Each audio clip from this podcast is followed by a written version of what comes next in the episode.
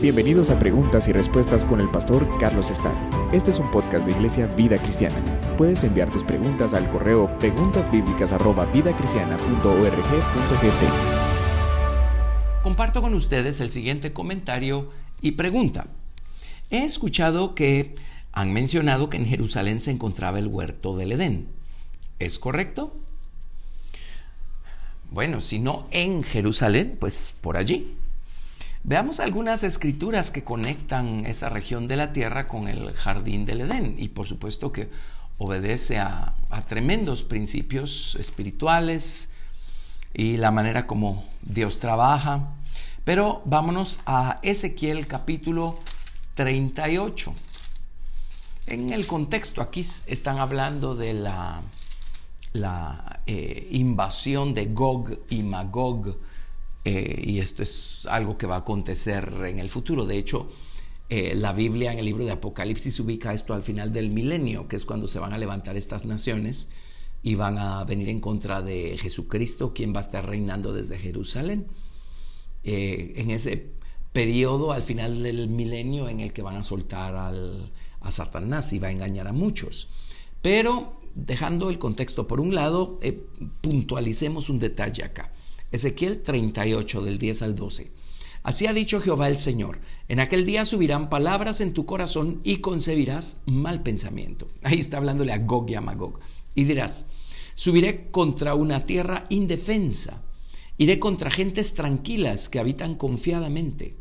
Todas ellas habitan sin muros y no tienen cerrojos ni puertas, para arrebatar despojos y para tomar botín para poner tus manos sobre las tierras desiertas y ya pobladas, y sobre el pueblo recogido de entre las naciones, que se hace de ganado y posesiones, que mora en la parte central de la tierra. Y esto es lo que nos interesa. Mora en la parte central de la tierra. Esta, esta palabra, parte central o esta expresión es um, en la palabra hebrea tabur. Y tabur significa la cumbre o la parte más alta o una cima. Esto, esto implica o da a entender la parte más importante o la parte principal de la tierra. Pero tabur también significa ombligo. Así es que Ezequiel 38, 12 le llama a, a la tierra de Israel y a Jerusalén el ombligo de la tierra. Esto no solo es por su posición geográfica, y recordemos que en algún momento de la historia muy, muy, muy, muy antigua, todos los continentes formaban un solo supercontinente y el centro geográfico de todo eso coincide con lo que hoy es la tierra de Israel. Pero ombligo se refiere también al hecho de que es, es la tierra o la región que Dios eligió para alimentar la tierra con el conocimiento de Dios y para que desde allí el resto de la tierra fuera alimentado con el conocimiento de Dios. Así es que todo esto nos habla del, del jardín del Edén, su, ubicación, su posición, su, su ministerio. En ah, Génesis capítulo 2 encontramos nosotros eh, eh, esta información. En Génesis 2, verso 8, dice, y Jehová Dios plantó un huerto en Edén al oriente y puso allí al hombre que había formado. Eh, regresamos en un momento a este detalle, pero en el verso 10 dice, y salía de Edén un río para regar el huerto y de allí se repartía en cuatro brazos. Ahora notemos pues cómo eh, Dios plantó un huerto. La palabra plantar, eh, natá en hebreo, significa afirmar, hincar, establecer o meter de un golpe. Quiere decir que Dios lo tomó de algún lado y lo hincó, lo fijó, lo estableció aquí en la tierra. ¿Qué es el huerto del Edén? Si nos vamos al libro de Apocalipsis y leemos acerca de la descripción que allí se hace de la Nueva Jerusalén, básicamente la descripción del huerto y la descripción de la Nueva Jerusalén coinciden en una y la misma cosa. Eh, allí está el árbol de la vida, allí está el río de vida. Eh, ¿Qué es entonces el huerto o qué era? O, ¿Y qué es la nueva Jerusalén o qué será? Eh, es, es el nombre del Señor. Dios eligió escribir su nombre o dar a conocer su nombre por medio de cuatro letras. Bueno, pues son tres, una se repite. Por eso le llaman el nombre tetragramatón. Esto significa el nombre que se escribe con cuatro letras. Entonces es un nombre, pero se expresa por medio de estas cuatro letras hebreas. Yud, Hei, Vav, Hei. Entonces acá en Génesis encontramos un río, una fuente, un manantial. Eso es el nombre del Señor, la fuente de vida, de verdad, de, de sabiduría, de conocimiento, de amor. Y encontramos que este río se repartía en cuatro brazos o cuatro cabezas. La palabra repartir, eh, parad, significa separarse a sí mismo o dispersarse en cuatro brazos. Y en hebreo dice cuatro cabezas, ¿verdad? El nombre del uno era Pisón. Este es el que rodea toda la tierra de Jávila donde hay oro. La tierra de Jávila se refiere a Ismael, así es que pues obviamente era un río que estaba por allí en algún lado de Oriente Medio. Eh, el verso 13 dice el nombre del segundo río es Gijón y eh, este es el que rodea toda la tierra de Cus. La tierra de Cus es Etiopía y el único río principal que rodea la tierra de Etiopía es el Nilo. Luego dice el nombre del tercer río es Hidekel y ese sabemos que era el nombre antiguo del río Tigris. Y eh, dice este es el que va al oriente de Asiria. Y el cuarto río es el Éufrates. Así es que eso nos ubica, ¿verdad? Geográficamente hablando, con la posición original de ese eh, huerto. Obviamente, eh, Palestina, eh, Jerusalén, ¿verdad? La tierra de Israel y, y, mucho más territorio que rodea la tierra de Israel era parte del terreno donde se encontraba este, este Edén. Y por supuesto en el centro del Edén era donde estaba el huerto. Así es que sí, si coincidía geográficamente hablando con exactitud con la ciudad de Jerusalén, pues eso es secundario al hecho de que ese es el lugar que Dios eligió para poner en él su nombre. Lo hizo pues en tiempos de inocencia, ¿verdad? Adán y Eva. Eh, y lo hizo cuando puso, o sea, su nombre ha estado siempre allí. Eh, allí está su nombre. Entonces, em, Dios hincó, Dios, Dios fijó, fijó este huerto, puso este huerto allí. Déjenme leerles una, una porción de Isaías capítulo 19 que es sorprendente y se refiere a lo que va a pasar en el milenio, cuando Jesús esté reinando y haya restaurado las cosas. En Isaías 19, a partir del verso 18, dice, eh, en aquel tiempo habrá cinco ciudades en la tierra de Egipto que hablen la lengua de Canaán y que juren por Jehová de los ejércitos. Una será llamada la ciudad de Jerez. En aquel tiempo habrá altar para Jehová en medio de la tierra de Egipto y monumento a Jehová junto a su frontera y será por señal y por testimonio a Jehová de los ejércitos en la tierra de Egipto, porque clamarán a Jehová a causa de sus opresores, y él les enviará Salvador y príncipe que los libre. Y Jehová será conocido en Egipto, y los de Egipto conocerán a Jehová en aquel día, y harán sacrificio y oblación, y harán votos a Jehová y los cumplirán. Y herirá Jehová a Egipto, herirá y sanará y se convertirán a Jehová y les será clemente y los sanará. En aquel tiempo habrá una calzada de Egipto a Asiria, y asirios entrarán en Egipto y egipcios en Asiria. Y los egipcios servirán con los asirios a Jehová. En aquel tiempo Israel será tercero con Egipto y con Asiria para bendición en medio de la tierra. Porque Jehová de los ejércitos los bendecirá diciendo, bendito el pueblo mío, Egipto, y el asirio, obra de mis manos, e Israel, mi heredad. Interesantemente, en Isaías capítulo 18, verso 7 dice, en aquel tiempo será traída ofrenda a Jehová de los ejércitos del pueblo de elevada estatura y tez brillante, del pueblo temible desde su principio y después, gente fuerte y conquistadora, cuya tierra es surcada por ríos, al lugar del nombre de Jehová de los ejércitos, al monte de Sión.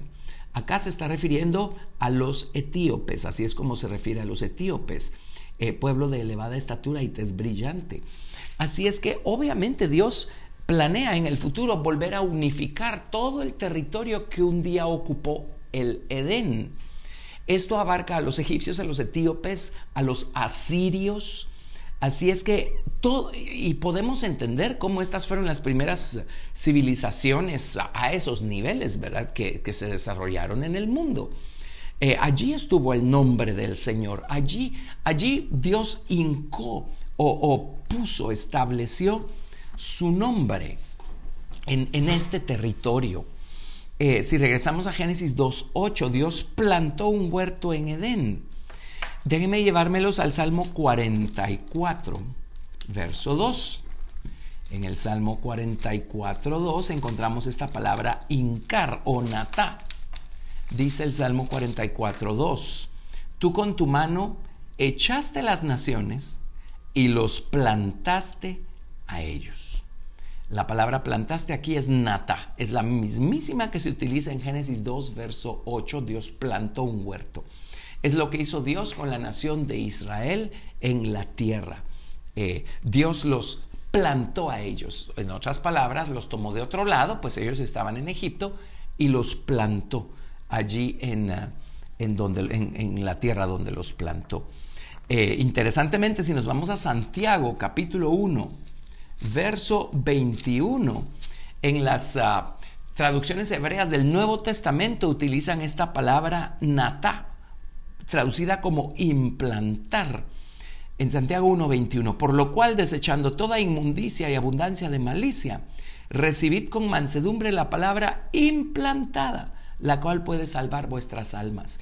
Y aquí pues en las traducciones hebreas del Nuevo Testamento dice nata, la misma palabra. Así es que Dios toma la palabra y viene y la implanta en nuestro corazón. Eso pues para que entendamos un poco mejor cómo es que Dios plantó el huerto o implantó el huerto. Él, tomó de su propio nombre y lo puso acá en la tierra para revelarse a sí mismo al hombre y para que el hombre ahí en el huerto revelara a Dios al resto de la creación que había debajo del sol o debajo del cielo. Eh, Dios puso allí su nombre. En, eh, en, el libro de Deuteronomio, cuando Dios da instrucciones antes de que crucen el Jordán y entren a tomar la tierra de Canaán por posesión, Dios les dice cosas como estas. Deuteronomio 12, del verso 1 al 5. Estos son los estatutos y decretos que cuidaréis de poner por obra en la tierra que Jehová, el Dios de tus padres, te ha dado, para que tomes posesión de ella todos los días que vosotros viviereis sobre la tierra Destruiréis enteramente todos los lugares donde las naciones que vosotros heredaréis sirvieron a sus dioses, sobre los montes altos y sobre los collados, debajo de todo árbol frondoso. Derribaréis sus altares y quebraréis sus estatuas y sus imágenes de acera consumiréis con fuego y destruiréis las esculturas de sus dioses y raeréis su nombre de aquel lugar.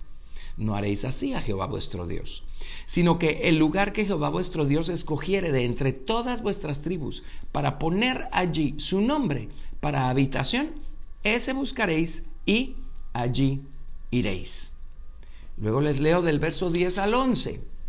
Mas pasaréis el Jordán y habitaréis en la tierra que Jehová vuestro Dios os hace heredar, y él os dará reposo de todos vuestros enemigos alrededor, y habitaréis seguros al lugar que Jehová vuestro Dios escogiere para poner en él su nombre. Allí llevaréis todas las cosas que yo os mando.